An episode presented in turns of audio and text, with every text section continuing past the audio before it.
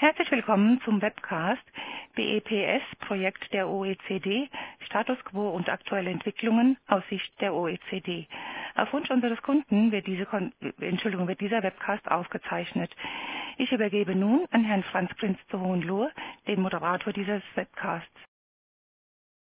Ja, vielen Dank. Ich begrüße Sie alle recht herzlich heute Morgen zu unserem ersten Webcast-Call zu dem Thema Base Erosion und Profit Shifting, auch BEPS genannt. Es werden eine Reihe von weiteren Calls zu dem Thema BEPS Anfang nächsten Jahres folgen. Mein Name ist Franz Hohenlohe.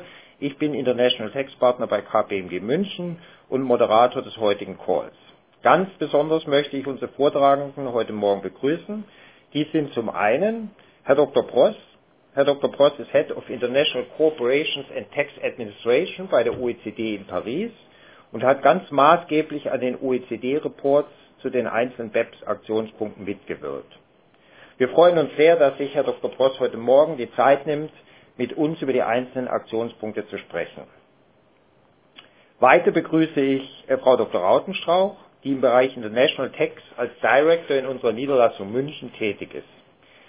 Frau Dr. Rautenstrauch war einige Zeit bei der EU-Kommission tätig und beschäftigt sich bei KPMG intensiv mit dem Thema BEPS auf OECD-Ebene wie auch auf EU-Ebene. Schließlich begrüße ich Michael Freudenberg, Transferpreispartner bei KPMG in Düsseldorf.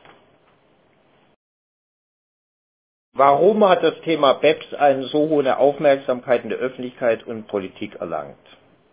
Zum einen hat die Finanz- und Wirtschaftskrise zu großen Haushaltsdefiziten geführt, die es zu finanzieren gilt. Zum anderen haben NGOs die Öffentlichkeit darauf aufmerksam gemacht, dass einzelne sehr profitable Konzerne sehr geringe Steuerquoten haben und daher nach Auffassung der NGOs diese Konzerne nicht ihren Fair Share an Steuerzahlungen leisten. Politiker in vielen Ländern, Industrienationen, Schwellenländern und Entwicklungsländern haben daraufhin das Thema BEPS auf ihre Agenda genommen und dort hoch priorisiert. Es war daher nicht überraschend, dass sich bald auch die G20-Staaten mit dem Thema BEPS beschäftigt haben. Es ist der Eindruck entstanden, dass das internationale Steuerrecht nicht mehr zeitgemäß ist.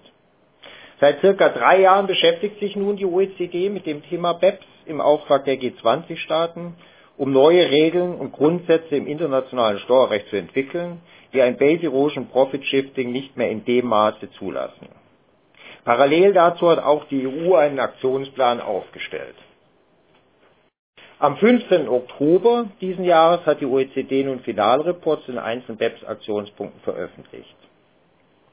Dabei wird zwischen drei unterschiedlichen Graden an Verbindlichkeiten, an Verbindlichkeit bezüglich der Umsätze der einzelnen Aktionspunkte unterschieden. Zum, von den Staaten, die an den BEPS-Projekten teilgenommen haben, sind folgende Aktionspunkte verbindlich umzusetzen. Das ist einmal der Aktionspunkt 5, da geht es um Lizenzboxen und den Austausch von verbindlichen Auskünften. Der Aktionspunkt 6, da geht es um Treaty Abuse. Aktionspunkt 13 beschäftigt sich mit Transferpreisdokumentation und der Aktionspunkt 14, der sich mit den Streitbeilegungsmechanismen beschäftigt. Einheitliche Vorgaben, die umgesetzt werden sollen, aber nicht müssen, stellen die folgenden Aktionspunkte dar. Das ist einmal der Aktionspunkt 2, das sind die Hybrid Mismatch Arrangements. Aktionspunkt 4, das, der beschäftigt sich mit, dem, mit der Beschränkung des Zinsabzugs. Aktionspunkt 7 beschäftigt sich mit der Betriebsstättendefinition und dann noch Aktionspunkt 8 bis 10 äh, Berechnungspreisgrundsätze. Schließlich sind die folgenden Aktionspunkte nur als Best Practice zu verstehen. Das ist also einmal der Aktionspunkt 3, ASDG-Regeln äh, oder auch CFC-Rules genannt und der Aktionspunkt 12, äh, das sind die Offenlegungspflichten von als aggressiv wahrgenommenen Steuerstrukturen. In unserem heutigen Call wollen wir uns einen kurzen Überblick über die aus unserer Sicht wesentlichen Aktionspunkte geben. Dabei werden wir Schwerpunkte auf folgende Aktionspunkte legen. Einmal Aktionspunkt 2, Hybrid Mismatch Arrangements, Aktionspunkt 7, Betriebsstättendefinition, Aktionspunkt 8 bis 10 Transferpreisgrundsätze und Aktionspunkt 13 Transferpreisdokumentation. Ich bitte jetzt Gabi Rautenstrau mit Aktionspunkt 2 zu beginnen. Vielen Dank. Durch den Aktionspunkt 2 Hybrid Mismatch Arrangements sollten Musterbestimmungen für Abkommen und Empfehlungen zur Gestaltung nationaler Vorschriften zur Verhinderung bestimmter Effekte hybrider Instrumente und Rechtsträger erarbeitet werden. Das heißt, die OECD hat in AP2 insbesondere Vorschläge für nationale Regelungen vorgelegt, welche Gewinnverkürzungen aufgrund von hybriden Gestaltungen künftig verhindern sollen. Dabei wird unter hybriden Gestaltungen die Ausnutzung von Qualifikationskonflikten zwischen zwei oder mehr Staaten verstanden. Auf welche Gestaltungen äh, sollen daher solche Hybrid Mismatch Arrangements äh, angewendet oder die Regelung der OECD angewendet werden? Hier können die folgenden Kriterien identifiziert werden. Zum einen muss diese Gestaltung ein hybrides Element beinhalten, also ein hybrides Finanzinstrument und oder eine hybride Gesellschaft. Die Gestaltung muss eine Gewinnverkürzung beinhalten. Hier sind zum einen genannt die sogenannten Deduction with no Inclusion, also die Abzugsfähigkeit ohne eine parallele Einbeziehung der Einkünfte in das zu versteuernde Einkommen, eine Double Deduction, also ein doppelter Betriebsausgabenabzug oder sogenannte Indirect Deduction no Inclusion, das bezieht sich insbesondere auf importierte Mismatches. Als drittes Kriterium ist in der Regel auch notwendig, dass diese Gestaltung zwischen verbundenen Unternehmen erfolgt. Das heißt, nur wenn Gestaltungen vorliegen, die diese Kriterien erfüllen, sollen die von der OECD vorgeschlagenen Regelungen Anwendung finden. Im folgenden Slide möchte ich auf ein Grundbeispiel eines hybriden Finanzinstruments eingehen, nämlich ein Genussrecht. Im vorliegenden Fall hat die portugiesische Tochtergesellschaft ihrer niederländischen Muttergesellschaft ein äh, Genussrecht gewährt, welches aus portugiesischer Sicht als Fremdkapitalinstrument qualifiziert und dementsprechend die Zinsen dort abziehbar sind. Auf Ebene der Niederlande stellt dieses Instrument allerdings ein Eigenkapitalinstrument dar, sodass die Niederlande die Dividenden hier steuerfrei stellt. Also wir haben hier genau einen solchen Fall der Deduction No Inclusion. Auch die weiteren Kriterien sind erfüllt. Es handelt sich um ein hybrides Finanzinstrument und ähm, das, ähm, es handelt sich um eine Gestaltung zwischen verbundenen Unternehmen. Was sind nun die Empfehlungen der OECD in diesem Fall? Zum einen gibt es die sogenannte Primary Response. Das heißt, auf Ebene der portugiesischen Gesellschaft soll kein Abzug beim Zahlungsverpflichteten erfolgen. Wenn nun die, das portugiesische Recht eine solche Regelung nicht beinhalten sollte, besteht die Möglichkeit auf Ebene der Niederlande, dass diese als sogenannte Defensive Rule die Einbeziehung der Zahlung in das zu versteuernde Einkommen vorsieht. Wie sieht nun die Entwicklung auf Ebene der EU aus bezüglich der Umsetzung solcher Anti-Hybrid-Regelungen?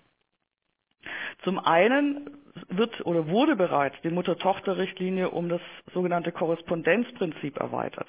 Das heißt, die Steuerfreistellung einer Dividende durch die Mutter-Tochter-Richtlinie ist nur noch dann möglich, wenn diese bei der Tochtergesellschaft nicht abzugsfähig war.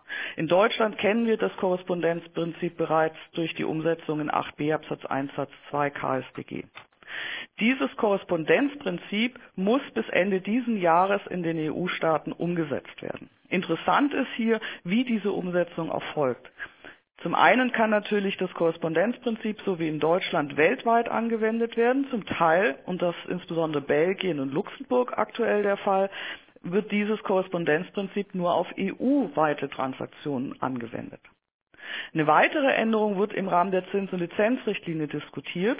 Und zwar soll hier eine Quellenbesteuerung möglich sein oder sogar eine steuerliche Abzugsfähigkeit der Zins- und Lizenzzahlungen auf Ebene des Leistenden negiert werden, wenn die Zins- und Lizenzeinkünfte auf Ebene des Empfängers nicht ausreichend besteuert werden. Da aber hier für die Änderung der Zinsenlizenzrichtlinie auf EU-Ebene Einstimmigkeit verlangt wird, ist die Umsetzung dieser Änderung der Zinsenlizenzrichtlinie noch offen. Allerdings ist zu beachten, dass bereits in einigen Ländern, wie zum Beispiel Österreich und Frankreich, solche Regelungen bereits umgesetzt wurden in deren nationale Rechte. Und zwar sowohl in Österreich wie auch in Frankreich ist noch der interessante Punkt, dass hier kein hybrides Element als Voraussetzung für Anwendung dieser Regelungen notwendig ist. Das heißt, sowohl bei der Zinsenlizenzrichtlinie diskutierten Änderungen wie auch in Österreich und Frankreich gehen die, gehen die Vorschläge bzw. die Umsetzung dieser Regelung über das hinaus, was durch die OECD vorgeschlagen wurde. An dieser Stelle nur ein kurzer Hinweis. Auf EU-Ebene soll Ende Januar, Anfang Februar eine Anti-BEPS-Richtlinie von der EU-Kommission vorgelegt werden, in dem diese Regelung wie auch viele andere OECD-Vorschläge aufgegriffen werden. Wie sieht die Entwicklung in Deutschland aus? Hier haben wir zum einen bereits, wie genannt, das Korrespondenzprinzip, das in 8b Absatz 1 Satz 2 bereits eingeführt ist. Weiterhin existiert für Organschaftsfälle die sogenannten Dual Consolidated Loss Rules in Paragraph 14 Absatz 1 Nummer 5 KStG. Die wesentliche Änderung ist allerdings die Einführung eines, ich sage jetzt mal, weiteren Korrespondenzprinzips zur Umsetzung der OECD-Vorschläge. Und zwar soll dieses ähnlich wie der bereits im Rahmen des Zollkodex Anpassungsgesetzes vorgelegte Entwurf eines 4 Absatz 5a ESTG äh, aussehen. Danach soll künftig die steuerliche Abzugsfähigkeit verwehrt werden, falls die Zahlung im Empfängerstaat nicht besteuert wird. Das heißt, das sind solche sogenannte Dual ähm, Deduction No Inclusion Fälle, beziehungsweise die Zahlung in einem anderen Staat ebenfalls steuerlich abzugsfähig ist. Das sind die sogenannten Double Deduction Fälle. Offen ist, ob die Voraussetzung ein, für ein hybrides Element Eingang in einen künftigen solchen Gesetzestext finden wird. Dem Vernehmen nach ist mit einem ersten Gesetzgebungsvorschlag Ende diesen oder Anfang nächsten Jahres zu rechnen, wobei diese Neuregelung wahrscheinlich bereits ab VZ 2016 dann Anwendung finden wird. Ja, vielen Dank, Gabi, für deine Ausführungen. Ähm, ich, ich, würde jetzt Herrn Dr. Prost bitten, ähm, zu Aktionspunkt 2 aus OECD-Sicht zu kommentieren. Ja, vielen Dank. Ich mache das auch ganz kurz. So viel Zeit haben wir ja nicht. Wir wollen ja auch ganz durchkommen. Äh, also Hybride in, in drei Minuten. Äh, vieles äh, haben Sie ja schon gesagt. Ich glaube ganz zentral nochmal vielleicht auch zur Erinnerung.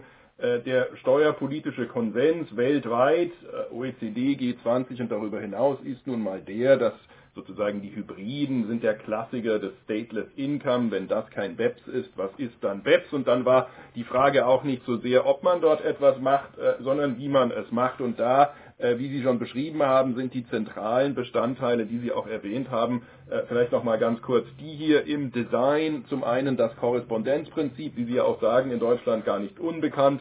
Äh, statt einer irgendwie gearteten Idee der Harmonisierung von äh, Klassifizierungsregelungen oder möglicherweise der Idee einer allgemeinen Missbrauchsvorschrift eines, eines Hybrid 42AO oder sowas. Also diese Ansätze wurden nicht verfolgt und das kommt eben und kam zum Korrespondenzprinzip das eben an die Rechtsfolgen im Falle der doppelten Nichtbesteuerung im Ausland anknüpft und dann auch nur in diesem Fall äh, äh, die doppelte Nichtbesteuerung verhindert. Das ist das eine Gestaltungsprinzip. Das andere, das haben Sie auch schon erwähnt, äh, die Überlegung einer Primärregel und einer Sekundärregel mit zwei Überlegungen, die hier ganz wichtig sind. Zum einen natürlich die Erwartung, dass nicht jedes Land dieser Erde nun diese Regelungen einführt und so muss man eine Regelung schaffen, die auch dann funktioniert, wenn es eben nicht alle tun.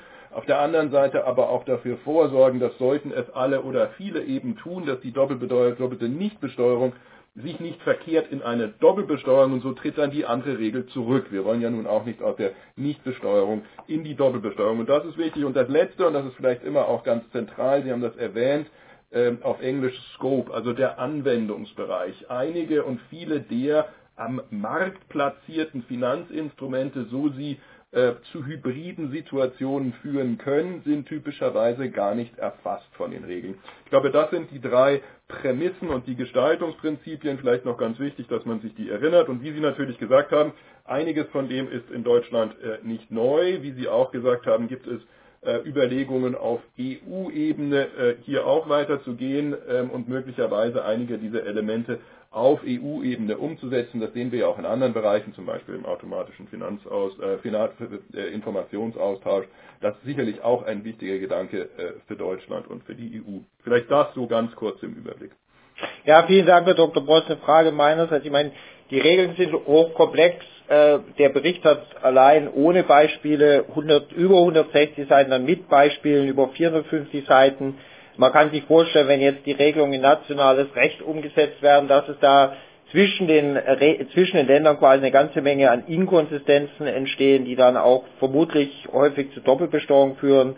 Ähm, wie kann Ihres Erachtens dieser Gefahr quasi dann begegnet werden?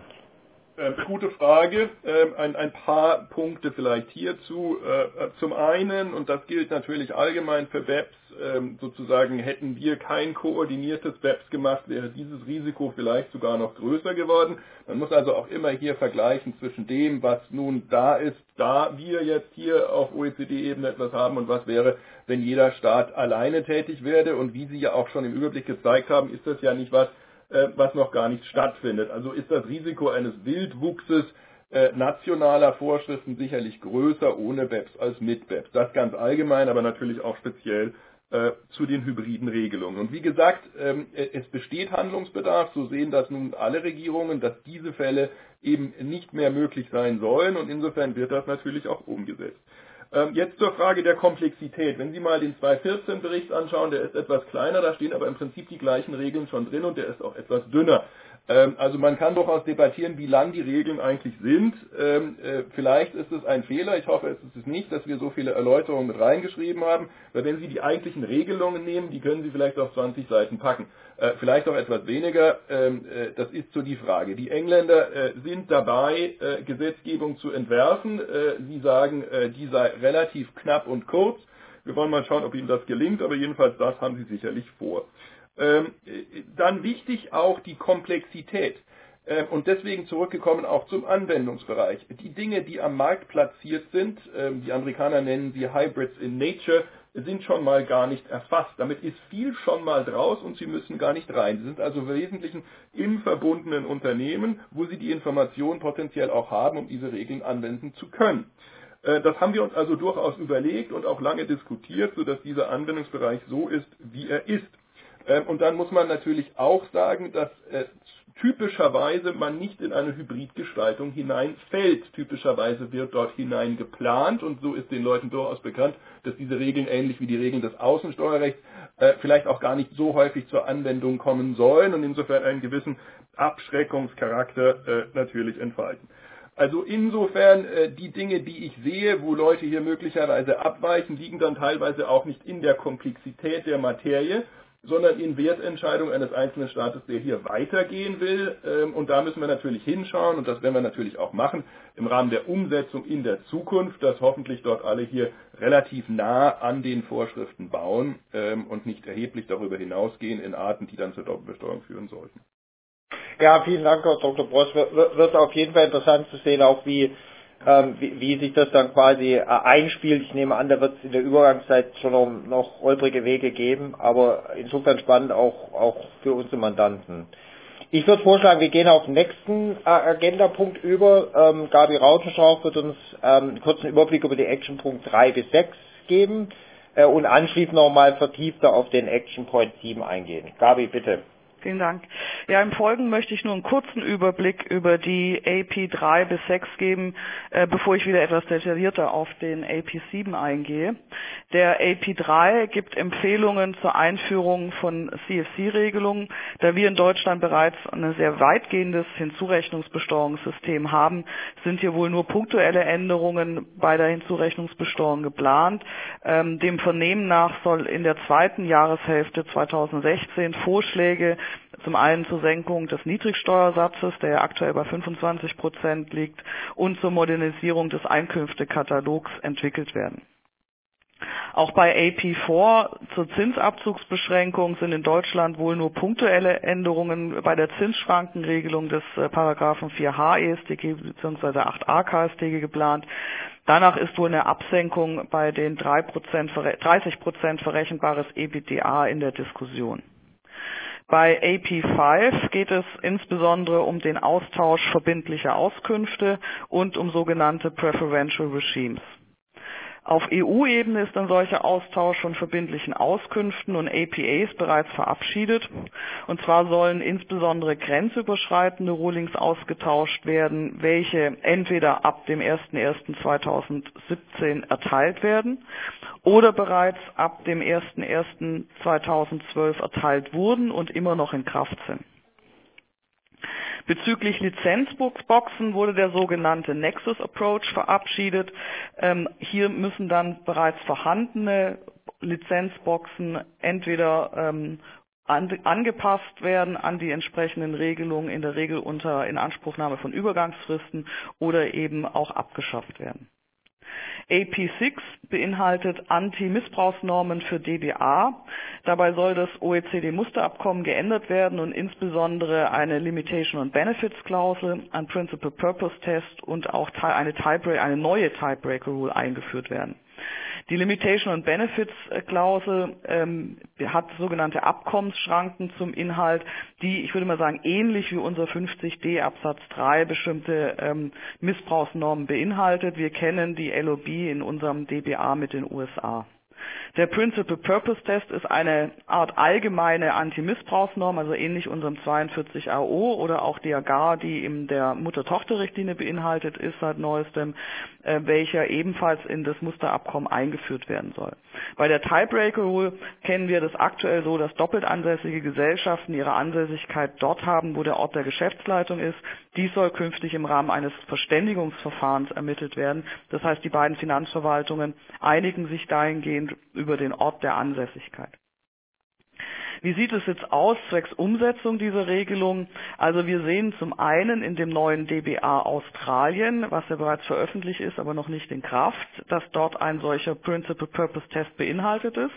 Genauso soll dem Vernehmen nach in dem neuen DBA Japan, was jetzt zwar paraffiert ist, aber noch nicht veröffentlicht ist, sowohl eine LOB-Klausel wie auch ein Principal Purpose Test beinhaltet sein. Die Umsetzung soll, also die Umsetzung soll erfolgen durch ein solches multilaterales Instrument. Das heißt, im Ergebnis sollen die Staaten, die die entsprechenden Regelungen, die ähm, in den DBAs reinkommen sollen, die in ihre eigenen DBAs übernehmen wollen, ähm, sich mehr oder weniger automatisch dann über dieses multilaterales ähm, Instrument einigen und dann automatisch diese Regelung in die DBAs eingeführt werden, sodass es nicht zu einer Neuverhandlung aller abgeschlossenen DBAs kommen soll. Genauso sollen die vorgeschlagenen Änderungen der Betriebsstättendefinition in AP7 über insbesondere das multilaterale Instrument in die DBAs aufgenommen werden und auf das AP7, das ist jetzt der Punkt, auf den ich im Folgenden eingehen möchte.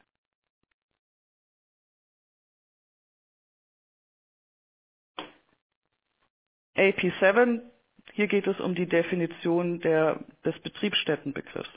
Die wesentlichen Inhalte des Berichts zu AP7 sind meines Erachtens die Änderung bezüglich Kommissionärstrukturen, die Änderung bei der ständigen Vertreterbetriebsstätte sowie insbesondere die Einschränkung der Betriebsstättenausnahmen in Artikel 5 Absatz 4 OECD-Musterabkommen. Zudem wurde als Anti-Missbrauchsnorm noch eine Antifragmentierungsregelung vorgeschlagen. Kommissionärstrukturen sollen durch die Änderung in Artikel 5 Absatz 5 und 6 OECD-Musterabkommen künftig nicht mehr per se als unabhängige Vertreter und damit nicht als Nichtbetriebsstätte gelten. Es liegt nämlich künftig kein unabhängiger Vertreter mehr vor, wenn die Ausübung der Kommissions Kommissions Kommissionärstätigkeit im Wesentlichen ausschließlich konzernintern erfolgt. Daraus folgt, dass künftig sämtliche konzerninterne Kommissionärstrukturen abgeprüft werden müssen anhand der ständigen Vertreterbetriebsstätte und aufgrund der Änderungen, die dort erfolgt sind, in der Regel auch als ständige Vertreter gelten werden. Der Begriff des ständigen Vertreters in Artikel 5 Absatz 5 OECD-Musterabkommen wurde darüber hinaus auch erweitert, dass zum einen das Aushandeln wesentlicher Bestandteile der Verträge, welche das Stammhaus binden, bereits zu einer ständigen Vertreterbetriebsstätte führen soll, als auch durch den Abschluss von sogenannten Standardverträgen, obwohl die rechtliche Annahme, das heißt die Unterschrift beim Stammhaus erfolgt, zu einer ständigen Vertreterbetriebsstätte führen soll. Wesentlich sind meines Erachtens die Änderungen im Zusammenhang mit den vorbereiteten Tätigkeiten und Hilfstätigkeiten, also dem Ausnahmekatalog in Artikel 5 Absatz 4 OECD-Musterabkommen. Warenlager, Einkaufstätigkeiten oder auch Büros zur Informationsgewinnung waren ja bisher per se keine Betriebsstätte aufgrund von Artikel 5 Absatz 4 OECD-Musterabkommen. Nunmehr ist, damit keine Betriebsstätte vorliegt, Voraussetzung, dass sich diese Tätigkeit als vorbereitende oder Hilfstätigkeit darstellt. Wesentlich und aus meiner Sicht aber auch noch offen ist die Frage, wie hier der Nachweis geführt werden kann, dass eine solche vorliegt. und insbesondere auch, wie eine Abgrenzung von, ich sage mal, einer Haupttätigkeit zu einer solchen Hilfstätigkeit erfolgen kann. Die Antifragmentierungsregelung in Artikel 5 Absatz 4.1 OECD-Musterabkommen ist neu aufgenommen und beinhaltet, dass ein Aufsplitten von Aktivitäten auf verschiedene verbundene Unternehmen in einem Staat, um in die Hilfstätigkeitsausnahme zu gelangen, nicht mehr möglich sein soll. Sobald nämlich eine Betriebsstätte in diesem Land vorhanden ist, könnte man sagen, entfaltet diese eine Art, ich sage jetzt mal eine Art von Attraktionskraft, wenn sich die Tätigkeiten der verschiedenen verbundenen Unternehmen ergänzen. Im Ergebnis steigt durch die Änderung im Bereich der Betriebsstättendefinition aus meiner Sicht das Risiko der Generierung von Betriebsstätten signifikant. Und auch hier abschließend nur nochmal der Hinweis zu dem neuen DBA Australien. Im neuen DBA Australien sind sämtliche Vorschläge des AP7-Papiers zum Thema Betriebsstättendefinition plus noch darüber hinaus umgesetzt und eingefügt worden. Also man kann sich nicht zurücklehnen und sagen, diese Änderungen werden noch eine ganze Zeit dauern, bis sie in Deutschland ankommen. Die ersten Auswirkungen sehen wir bereits aktuell bei ähm, dem Abschluss von neuen DBAs oder der Neuverhandlung von bestehenden DBAs. Ja, vielen Dank, Gabi, für deine Ausführungen. Ich würde wieder den Herrn Dr. Pross bitten, ob er zu Aktionspunkt 7 aus OECD-Sicht kommentieren würde, bitte. Sehr gerne, ja. Ich mache es kurz, vielleicht auch noch ganz kurz zwei Wörter zu den anderen Dingen, die Sie kurz erwähnten in den anderen Aktionspunkten. Ich stelle auch fest, dass AP nicht nur Aktionspunkt heißt, sondern auch Achim Pross, was mich natürlich freut. ähm, ähm, vielleicht ganz kurz, äh, Zinsschranke völlig richtig. Da sehen Sie natürlich, dass die Regel der OECD sehr ähnlich, und das ist sicherlich kein kleiner Zufall, äh, zu dem ist, was in Deutschland schon existiert und äh, sicherlich auch die Gedanken hier, dass da möglicherweise punktuell etwas kommt, aber die Grundarchitektur ist ja da. Äh, zum steuerschädlichen Wettbewerb, wo Sie ausgeführt haben, dass da natürlich auch aus der Sicht äh, Deutschlands wichtig ist, sich sowohl die OECD als auch die EU-Regelungen anzuschauen. Hier nur kurz eine Fußnote. Äh, die EU-Regelung greift dann erst ein Jahr später, sodass im Wesentlichen viele der ähm, Rulings, um die es ja zentral geht, äh, schon unter dem OECD G20 äh, ausgetauscht sein sollten, und zwar Ende 2016 für die, ähm, die zumindest nach 2010 ähm, rausgegeben wurden und 2014 noch in Kraft waren. Und dann, wie Sie richtig sagen, das multilaterale Instrument, und das gibt mir jetzt auch den Einstieg in den Aktionspunkt 7, ist natürlich etwas, was dann auch die Regelungen äh, zur Betriebsstätte umsetzen kann, soweit das nicht sowieso, wie in Ihrem Beispiel Deutschland, Australien, SON im äh, DBA äh, jetzt der Fall ist, äh, mit der Überlegung oben, wie Sie das auch sagen, dass man sich das vorstellt wie ein multilaterales Änderungsprotokoll, was dann alle die DBAs ähm, ändert, nach der Ratifizierung natürlich, die zwischen den Vertragsparteien bestehen, die auch das multilaterale Instrument umgesetzt haben. Ähm, wichtig vielleicht zur Betriebsstätte auch, äh, ganz zentral natürlich, äh, die Frage nicht nur besteht eine Betriebsstätte, sondern wie viel Gewinn ist denn der Betriebsstätte jetzt auch zuzuordnen? Und hier die Parallelität ähm, zeitlich der Arbeiten, die wir jetzt noch machen, mit dem anvisierten Abschluss des multilateralen Instrumentes so dass wenn Sie sehen, was wir noch vorhaben im Bereich 7, dass die Zuordnung der Gewinne zur Betriebsstätte über die Arbeitsgruppe 6 äh, äh, in, in dem nächsten Jahr äh, abgeschlossen werden soll, so dass man zu dem Zeitpunkt, zu dem dann das multilaterale Instrument fertig ist, nicht nur weiß, wann eine Betriebsstätte vorliegt, sondern natürlich auch, wie viel Gewinn denn dieser Betriebsstätte zuzurechnen ist. Macht ja auch wenig Sinn, lauter Betriebsstätten zu haben, wenn wir dann sagen, äh, und es gibt überhaupt keinen Gewinn, der dort zuzuordnen ist. Äh, jetzt allgemein zu den Fragen und zum Themengebiet 7. Äh, wie Sie gesagt haben, äh, die zentralen Überlegungen hier, die dazu geführt haben, dass wir das so vorangetrieben haben, äh, sind natürlich zum einen mal, äh, dass es Fälle gibt, in denen zentral die Wertschöpfung, der Verkauf, und es geht ja hier im Wesentlichen um den Verkauf, weniger um den Einkauf, ähm, dort praktisch alles im Inland gemacht wird, aber dann das letzte Element, der letzte Schritt, der Vertragsabschluss, der wird dann äh, im Englischen manchmal Rubber Stamping genannt, eben äh, an einen anderen ausländischen äh, äh, Konzerntochter weitergegeben. Und es sind zentral diese Fälle, ob das jetzt die Kommissionärfälle sind oder auch andere Fälle, in denen diese Praktiken ähnlich sind, Ähm, das äh, wurde geändert, sodass das nicht mehr möglich ist, soweit das früher möglich war. Das ist ein zentraler Ausgangspunkt und Sie haben ja auch gesagt, wie das dann sprachlich umgesetzt wurde in der Neuregelung ähm, im, im Muster.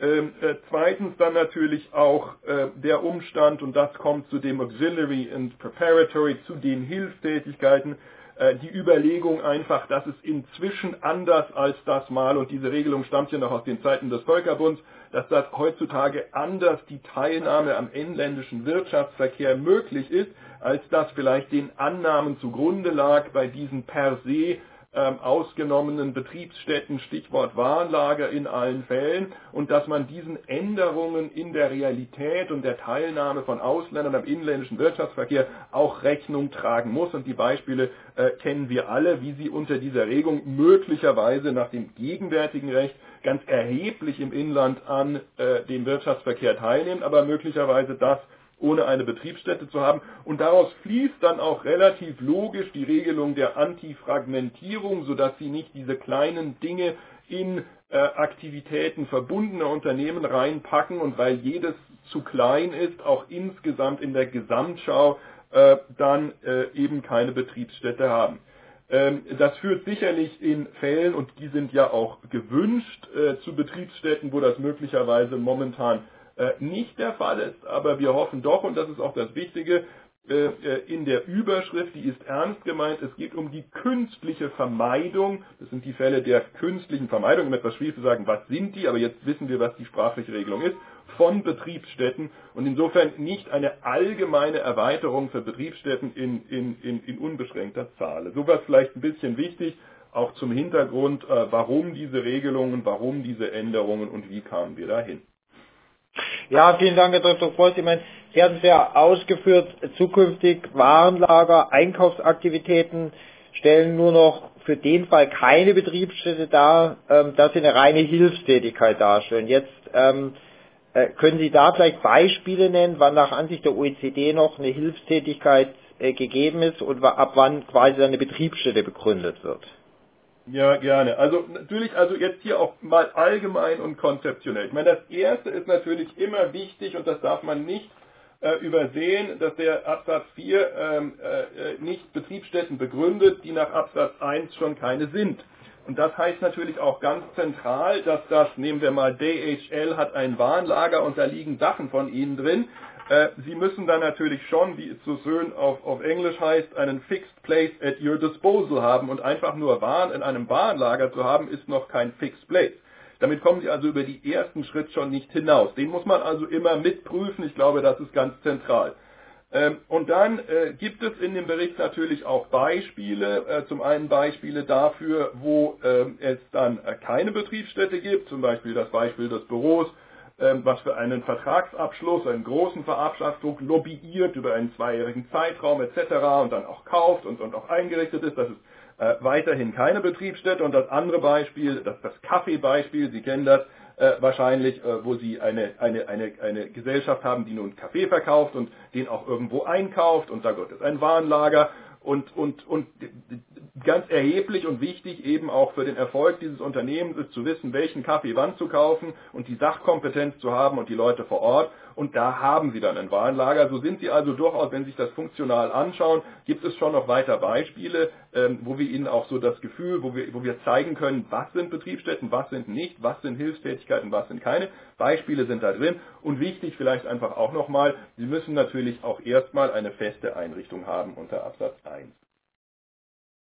Okay, danke. Ähm, vielleicht noch eine Anschlussfrage äh, zum Contract Manufacturing. Also wenn im Beispiel Muttergesellschaft in Land A ähm, steuerlich ansässig hat, Tochtergesellschaft in Land B, äh, die dort Contract Manufacturing für die Mutter betreibt, ähm, und die Mutter unterhält jetzt im Land B ein Warenlager für Vorräte und äh, Fertigprodukte. Würden Sie in der Konstellation sehen, dass das Warenlager der Muttergesellschaft in Land B als Betriebsstätte qualifiziert oder wäre das noch Hilfstätigkeit? Äh, da kommt auch wieder so ein bisschen drauf an, wie in vielen Fällen, äh, Facts and Circumstances und die genauen Umstände. Also zum einen, äh, wenn man es äh, sozusagen von der englischen Terminologie abgreift, äh, gibt es natürlich auch den Unterschied zwischen dem Contract Manufacturing ähm, und dem Consignment Manufacturing. Also wir gehen mal wahrscheinlich davon aus, dass der Warenbestand äh, weiter im Eigentum der Mutter bleibt, mhm. äh, wenn das so ist, weil ansonsten gäbe es schon gar kein Warenlager, weil die Waren äh, gar nicht der Mutter gehören würden. Aber wenn man mal unterstellt, äh, die Vorprodukte und dann auch die fertigen Produkte äh, bleiben im Eigentum äh, der ausländischen Mutter, kommt es als erstes auch wieder ganz zentral darauf an, ob die Mutter denn einen Fixed Place at the Disposal hat. Hat sie also eine feste Einrichtung zur Verfügung? Äh, da haben wir Arbeiten gemacht im Jahre 2012, die sind ja auch bekannt. Die haben sich jetzt nicht geändert durch das, was wir jetzt hier gemacht haben. Und wir müssen das noch integrieren äh, mit dem, was jetzt aus der Aktion 7 rausgekommen ist, zusammen mit dem, was wir in 2012 gemacht haben zur festen Einrichtung, das zusammen verpacken und das steht dann auch im neuen Muster mit drin. Aber wiederum zentrale Frage, ähm, der Umstand alleine, dass dort Dinge liegen, die der Mutter gehören, äh, begründet noch keine Betriebsstätte und es kommt dann eben auch auf, diese, auf diesen Fixed Place at Disposal zur Verfügung ganz zentral an, wie das gemacht wird, äh, was möglicherweise noch für andere Aktivitäten bestehen, ob möglicherweise Angestellte der Mutter bei der Tochter sind, etc. etc. Ähm, also eine, eine faktenintensive Frage, aber ähm, äh, man kann nicht automatisch davon ausgehen, dass in diesen Fällen eine Betriebsstätte begründet ist. Okay, danke. Also auch da wird spannend, auch vermutlich verschiedene Länder, verschiedene Auslegungen, ähm, wie, wie das dann später in der Praxis gelebt wird. Aber vielen Dank, Herr Dr. Prost. Ich würde vorschlagen, ähm, es verbleiben jetzt noch so gut äh, 15 Minuten oder 20 Minuten, äh, dass wir uns jetzt noch ähm, äh, den, dem nächsten Agendapunkt zuwenden und zwar den Transferpreisen. Ähm, die Vorschläge der OECD im Bereich der Transferpreise ähm, werden die Spielregeln der Verrechnungspreise signifikant beeinflussen. Ähm, äh, das weitestgehend unabhängig davon, welche Strukturen derzeit bestehen. Äh, und deswegen würde ich äh, bitten, Michael Freudenberg, dass äh, du uns jetzt einen Überblick über Action Point 8 bis, 3, 8 bis 10 und dann 13 gibst. Bitte, Michael. Ja, mache ich gerne. Vielen Dank, Franz. Ein Punkt vorweg. Wir haben, glaube ich, ein leichtes technisches Problem, weil wir äh, jetzt nicht mehr den Zugriff auf die Slides haben. Ähm, aber Gott sei Dank ist das Slide 15 schon aufgelegt, mit dem ich auch beginnen möchte und äh, vielleicht habe ich das Glück, dass äh, sich gleich auch wieder etwas bewegt.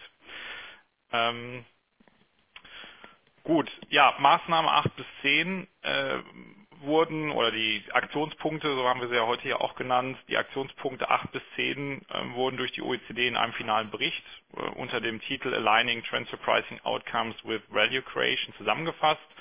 Das macht meines Erachtens durchaus auch Sinn, wenn man sich diese äh, Action Points mal anschaut und was sie bewegen wollen. Zielsetzung ähm, dieser Aktionspunkte ist es, die Ergebnisse aus der Verrechnungspreissetzung im Konzern und damit dann auch die faktische Gewinnverteilung als Folge der Verrechnungspreise im Einklang mit der tatsächlichen Wertschöpfung zu bringen. Ähm, hier auf der Folie 15, die Sie derzeit sehen, ähm, finden Sie einen, groben Überblick über die Inhalte zu den, der, der, Aktionspunkte 8 bis 10, die jetzt in einem Bericht zusammengefasst worden sind. Und ähm, bereits aus der ganzen laufenden Diskussion in den letzten Jahren ist schon klar geworden, dass eine wesentliche Rolle dabei die Behandlung von immateriellen Wirtschaftsgütern spielen werden. Auf die möchte ich gleich auch nochmal etwas im Detail eingehen. Und insbesondere dann nochmal der Zusammenhang zwischen der Ausführung von Funktionen und dann der, der daraus resultierenden Zuordnung von Risiken und dann auch dem wirtschaftlichen Eigentümern an Wirtschaftsgütern. Äh, der Aktionsbericht enthält bereits jetzt eine Reihe von Empfehlungen für die Anpassung der äh, aktuellen aktuell in der Fassung von 2010 vorliegenden OECD-Verrechnungspreisrichtlinie und hier werden dann auch noch weitere äh, Konkretisierungen in nächster Zeit erwartet. Ähm, da wird es also entsprechend nochmal Änderungen geben bei den bestehenden OECD-Vorschriften. Alle drei Aktionspunkte, das sehen Sie hier auch, rücken das Thema Substanz in den Vordergrund. Jetzt stellt sich natürlich für uns die Frage, was bedeutet das denn für die Verrechnungspreispraxis? Ähm, wenn wir uns aktuell Betriebsprüfungen anschauen und auch was, äh, wie viele Dokumentationsberichte gestaltet werden, dann ist da doch ein sehr starker äh, Fokus auf den Nachweis der Angemessenheit von Verrechnungspreisen, häufig dann auch gestützt durch Datenbankstudien. Ähm, was jetzt als Folge von diesen Änderungen, die die OECD vorgeschlagen hat, zu erwarten ist, ähm, ist eine Verschiebung auf die tatsächliche Sachverhaltsanalyse. Also wie hat sich der Steuerpflichtige tatsächlich verhalten, was ist das Geschäftsgebaren mit den anderen Konzerngesellschaften und führt das dann letztendlich auch zur richtigen Methode und dann im, im letzten Schritt dann auch zu einem richtigen Verrechnungspreis. So, dann äh, würden wir jetzt auf die Folie 16 gehen. Ah, gut, super, das funktioniert auch technisch. Ähm, was Sie jetzt sehen, ist mal ein Beispiel, wie sind denn eine sachverhaltsorientiertere ähm, Analyse zukünftig aus. Und das ist mal hier dargestellt für den ganzen Bereich immaterielle Wirtschaftsgüter. Ähm, und zwar äh, hat die OECD für die Zwecke der, der Zuordnung von immateriellen Wirtschaftsgütern ein ähm, Modell entworfen, das sich ähm, mit dem Begriff DEMPI abkürzen lässt. Der Begriff DEMPI ist, oder die, die, die einzelnen Buchstaben stehen dabei für ähm, äh, wesentliche Funktionen, anhand derer das wirtschaftliche Eigentum an immateriellen Wirtschaftsgütern festgemacht werden soll. Also nur äh, nur wenn eine Gesellschaft einen wesentlichen Beitrag zur Wertschöpfung im Zusammenhang mit zum Beispiel der Entwicklung eines Patentes leistet, hat sie einen zumindest anteiligen Anspruch auch auf das, ähm, das wirtschaftliche Eigentum. Also sofern ich Gesellschaften habe, äh, die keinen Beitrag zu den hier aufgeführten Funktionen leisten, ähm, dann äh, steht in der Tat zur Diskussion, ob hier überhaupt ein Übergewinn aus der Nutzung ähm, des immateriellen Wirtschaftsguts erzielt werden kann. Was die OECD auch ganz klar gemacht hat, ist, dass allein die Bereitstellung von finanziellen Mitteln zur Entwicklung äh, eines immateriellen Wirtschaftsgutes, und bleiben wir mal bei dem Patentbeispiel, noch lange kein Anrecht auf die aus der Verwertung des Patentes erzielten äh, Übergewinne begründet. Und für so eine solche Funktion würde dann tatsächlich ähm, nach den Ausführungen äh, in dem Aktions, zu den Aktionspunkten eine Vergütung in Höhe eines risikolosen Zinses ausreichen. Auf der Folie 17 ähm, sehen Sie jetzt noch einmal die Grundidee erläutert, dass im Zentrum der Überlegungen des Steuerpflichtigen die korrekte Darstellung der Transaktionen unter Berücksichtigung der tatsächlichen Wertschöpfung stehen soll. Dies bedeutet erstens, dass das tatsächliche Geschäftsgebaren im Vordergrund steht, unabhängig davon, was jetzt in den Verträgen mit anderen Konzerngesellschaften schriftlich vereinbart wurde. Also diese Verträge liefern zwar immer eine erste Indikation, ein erstes Indiz, aber es ist dann auch wichtig darzustellen, dass diese Verträge auch so in der Praxis gelebt werden. Zweitens, Transaktionen können von der Finanzverwaltung zukünftig nicht anerkannt werden, wenn sie entweder dem tatsächlichen Geschäftsgebaren nicht entsprechen oder ein fremder Dritter bzw. ein ordentlichen gewissenhafter Kaufmann eine vergleichbare Geschäftsbeziehung nicht eingegangen wäre wir haben diese, diese Grundidee auch schon in den Änderungen von Chapter 9 der OECD-Richtlinie zum Thema Business Restructuring, wo immer häufig die, die Wood-Frage oder die Würdefrage gestellt wird. Also hätte ein fremder Dritter eine ähnliche Entscheidung getroffen, die auch zu einer ähnlichen Methode und einem ähnlichen Ergebnis geführt hätte. Drittens ähm, ist für die Zuordnung von Risiken ähm, erforderlich, über die Substanz nachzuweisen, dass die entsprechende Einheit auch über die Befähigung verfügt, diese Risiken zu managen und dann aber auch bei einer Materialisierung dieser Risiken die finanziellen Folgen zu tragen. Auch das ist ein Konzept, ähm, was nicht ganz neu ist in den OECD-Richtlinien. Und ein vierter wichtiger Punkt, den wir auch aufgeführt haben, ist, dass Ergebniseffekte, die aus Synergien erzielen, auf den Beitrag verschiedener Konzerngesellschaften in der Regel zurückzuführen sind und dementsprechend dann auch äh, diese Ergebniseffekte entsprechend wieder auf die Konzerngesellschaften zu verteilen sind. Klassisches Beispiel sind Einkaufsgesellschaften, die Verbundeffekte erzielen, ähm, wo da zumindest dann ähm, nachweislich der der Mengeneffekt abgespalten werden muss und äh, auf die Konzerngesellschaften aufgeteilt werden muss. Das Ganze schaut jetzt ein wenig äh, noch abstrakt aus für die Praxis. Ähm, wie bereits erwähnt, wird es da entsprechende ähm, äh, Beschreibungen oder Anpassungen in den OECD-Richtlinien geben. Was wir bereits jetzt sehen, ist, ähm, dass zum Beispiel Länder wie China ähm, diese Konzepte in, ihren, in ihrem Entwurf für die neuen Verrechnungspreisregularien, der im Oktober veröffentlicht worden ist, bereits mit aufgenommen hat. Fast eins zu eins und dann nochmal ergänzt um weitere Aspekte. Und was wir momentan auch bereits sehen, ist, dass deutsche, in deutschen Betriebsprüfungen äh, Referenzierung auf die OECD-Papiere äh, verwendet werden, um die Position der Finanzverwaltung zu stärken. Da würde ich jetzt äh, übergehen auf die Maßnahme 13. Also während die Maßnahmen 8 bis 10 darauf abzielen, die Spielregeln für die Bestimmung von Verrechnungspreisen neu zu ordnen, ist es das Ziel von Maßnahme 13, die notwendige Transparenz zu schaffen, die es dann in Finanzverwaltung auch erlaubt, die Umsetzung der geänderten ähm, Verrechnungspreisregelung zu prüfen. Auf der Folie 18, die Sie nun sehen, ist nochmal der dreiteilige Dokumentationsansatz dargestellt, ähm, der auch erwartungsgemäß Eingang finden soll in die lokalen Dokumentationsvorschriften. Also zukünftig soll die Dokumentation bestehen aus einem Masterfile. Ähm, äh, in Deutschland äh, benennen wir das auch schon als die Stammdokumentation, dann einem Local File, das ist äh, dann in der Regel die landesspezifische Dokumentation und dem sogenannten Country-by-Country -Country Reporting. Ähm, nach den Vorschlägen der OECD soll der Masterfile und das Country-by-Country Reporting jeweils durch die Konzernmutter eingereicht werden und das Local File ähm, durch die lokale berichtspflichtige Einheit. Ähm, während das Country-by-Country Reporting nach aktuellem Stand lediglich sehr stark aggregierte Finanzdaten des Konzerns enthalten wird und äh, sich größtenteils auch aus der Konsolidierung ableiten lassen sollte, wird unseres Erachtens die größte Herausforderung für den Steuerpflichtigen tatsächlich das Masterfile darstellen. Denn dieses Dokument soll nach ähm, Sicht der OECD und auch nach Sicht der, der Finanzverwaltung sicherstellen, dass grenzüberschreitend eine transparente und konsistente Sachverhaltsdarstellung vorliegt und diese dann auch bei der Würdigung der Angemessenheit der Verrechnungspreise im Konzern einheitlich zugrunde gelegt wird.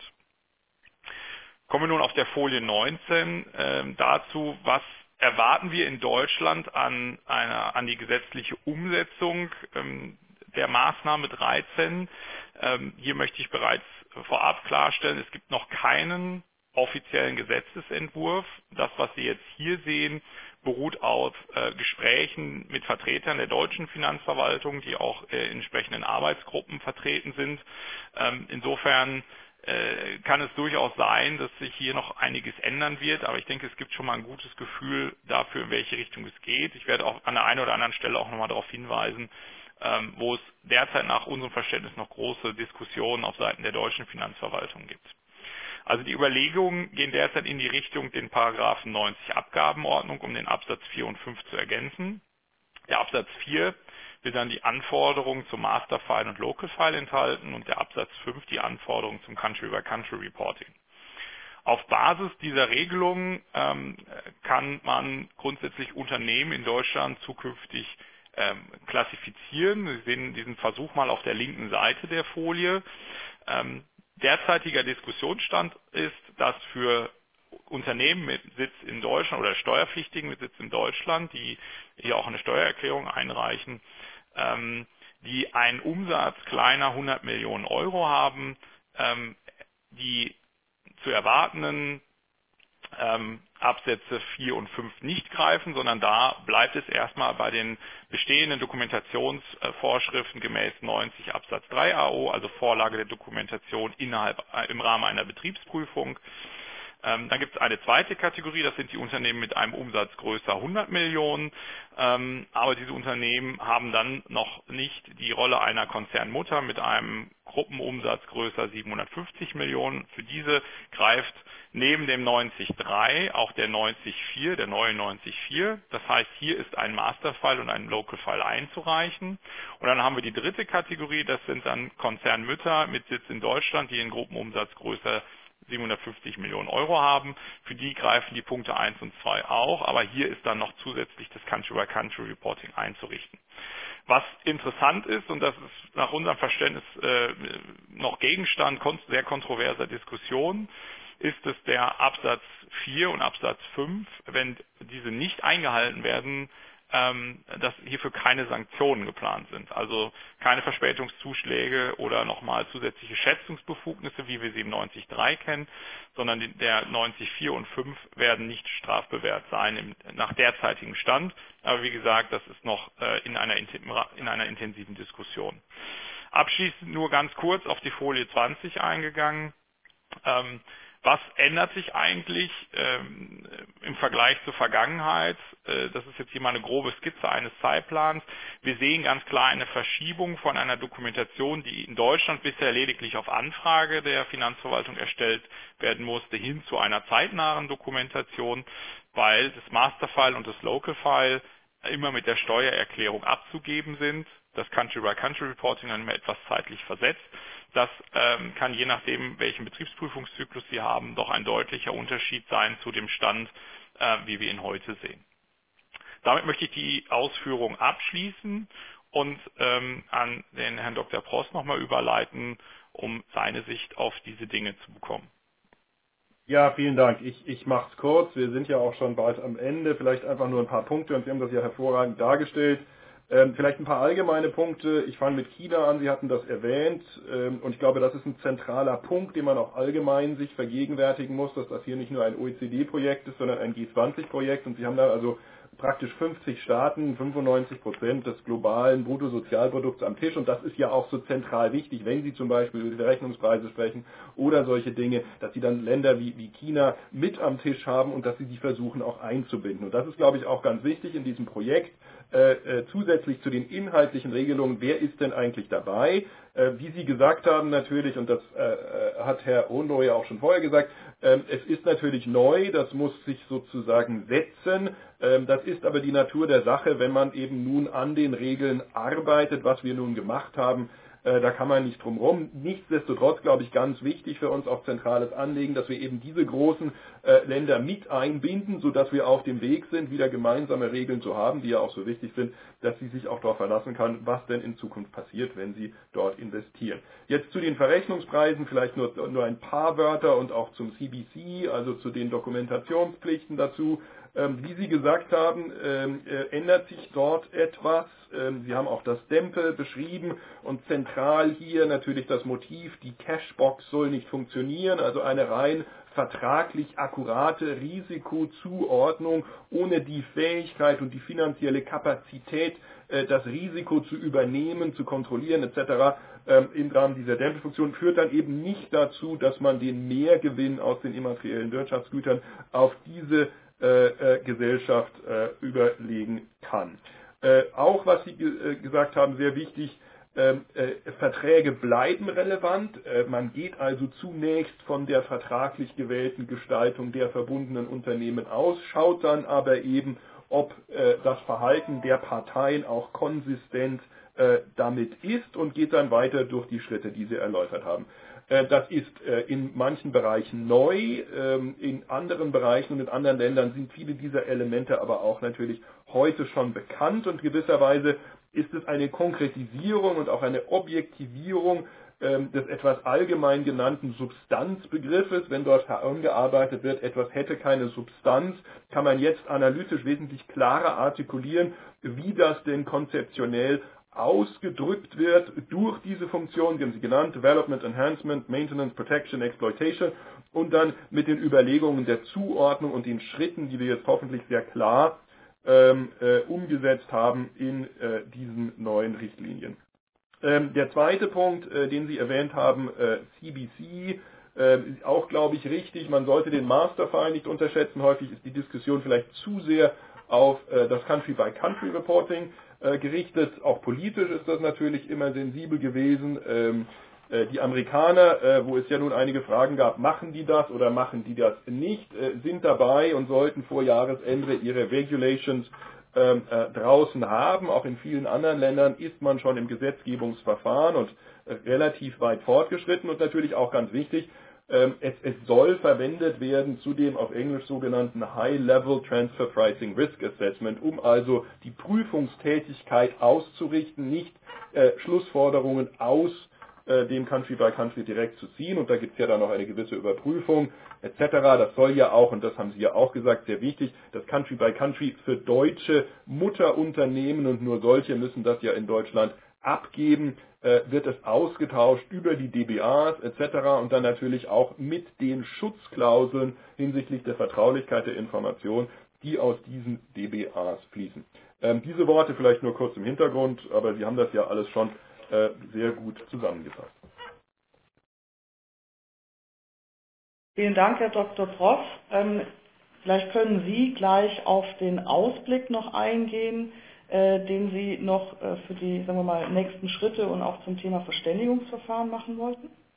Äh, sehr gerne, ja. Also wir nähern uns dem Ende. Ein, kurzer Ausblick noch, sehr wichtig. Ähm, auch die Sorge in Deutschland, ist Deutschland ein Musterschüler und steigt voraus und keiner äh, geht hinterher. Um diesem Risiko entgegenzutreten, äh, bearbeiten wir gerade an einem Monitoring, einem Überprüfungsrahmen, der dann insbesondere hinsichtlich der vier Aktionen, die verbindlich sind, soweit sich Regierungen international verbindlich verpflichten können, die auch überprüfen soll, dass die nicht nur Deutschland machen, sondern auch dann eben alle.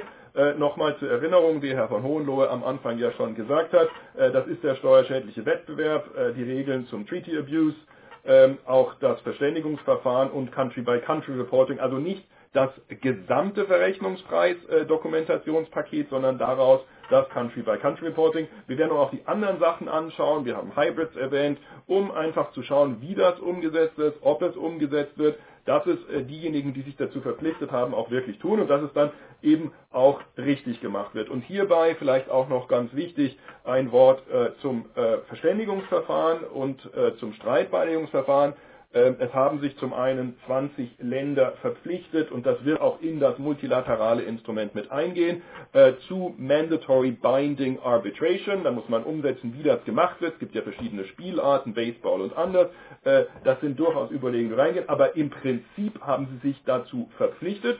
Das wäre natürlich schön gewesen, hätte man mehr gehabt. 20 sind aber immerhin doch 90 äh, Prozent der Fälle, die wir zählen. Wir zählen nicht alle, aber das ist mehr, als man denkt. Und zum anderen werden wir ein Peer-Review-Verfahren machen, also eine Überprüfung der Funktionsfähigkeit und der Tauglichkeit des Verständigungsverfahrens ähm, und zwar auch mit Berichten, die dann öffentlich sind. Und so haben wir dann natürlich auch daran gedacht, dass wenn hier das Risiko besteht, was wir auch sehen, dass aus diesen Regelungen äh, Doppelbesteuerung möglich ist, deswegen äh, so ganz zentral, dass wir dann das Verständigungsverfahren auch anpacken mit einer internationalen öffentlichen Überprüfung. Das hat durchaus Wirkung gezeigt. Nehmen Sie die Beispiele äh, des Zugangs zum Bankgeheimnis, wo wir einen ähnlichen Überprüfungsmechanismus haben, äh, der sehr gute Resultate erzielt hat. Also sozusagen, wenn man jetzt vorschaut, es geht, der Generalsekretär sagt, äh, es geht jetzt um drei Dinge, Implementation, Implementation, Implementation, dass man es richtig macht dass man nicht in die Doppelbesteuerung reingeht und dass man überprüft, dass es auch alle tun. Und das müssen wir jetzt ausarbeiten und dann vorstellen bei den Finanzministern der G20, wenn sie sich im Februar in Shanghai treffen. Also so vielleicht noch kurz zum Ausblick. Ja, vielen Dank, Herr Dr. Prost, für den Ausblick. Jetzt äh, haben wir die spannende Zeit der Konzeptionsphase hinter uns. Ich glaube, jetzt kommt noch sozusagen die, die sehr, sehr spannende Zeit der Implementierungsphase. Da da, ähm, da werden wir auf jeden Fall noch einiges erleben und ähm, ja gut, Komplexität ist für Berater natürlich immer gut, aber ich hoffe, wir, wir, bekommen, das, wir, wir bekommen das ohne zu viel äh, Holprigkeit äh, umgesetzt. Ja, äh, wir kommen zum Ende unseres Calls. Abschließend möchte ich mich nochmal sehr bei allen Vortragenden äh, bedanken, ganz besonders bei Ihnen, Herr Dr. Prost, dass Sie sich heute Morgen die Zeit genommen haben, mit uns über die BEPS Action Points zu sprechen. Ähm, Sie alle werden im Nachgang zu dem Webcast-Call die Präsentation zugesendet bekommen. Ähm, für eventuelle Rückfragen können Sie gerne die dort genannten Kontakte ähm, äh, sich an die Kon Kontakte wenden. Nochmals Entschuldigung, dass wir etwas Probleme mit der Technik hatten. Äh, und wie ich bereits eingangs schon erwähnt habe, äh, war das jetzt heute der, ähm, der Auftakt-Call ähm, von einer Reihe von Webcast-Calls äh, zu dem Thema BEPS ähm, die, der nächste Call wird Anfang 2016 stattfinden äh, und Sie werden äh, frühzeitig eine E-Mail mit der Ankündigung des Calls erhalten. Äh, vielen Dank für Ihre Teilnahme und auf Wiederhören.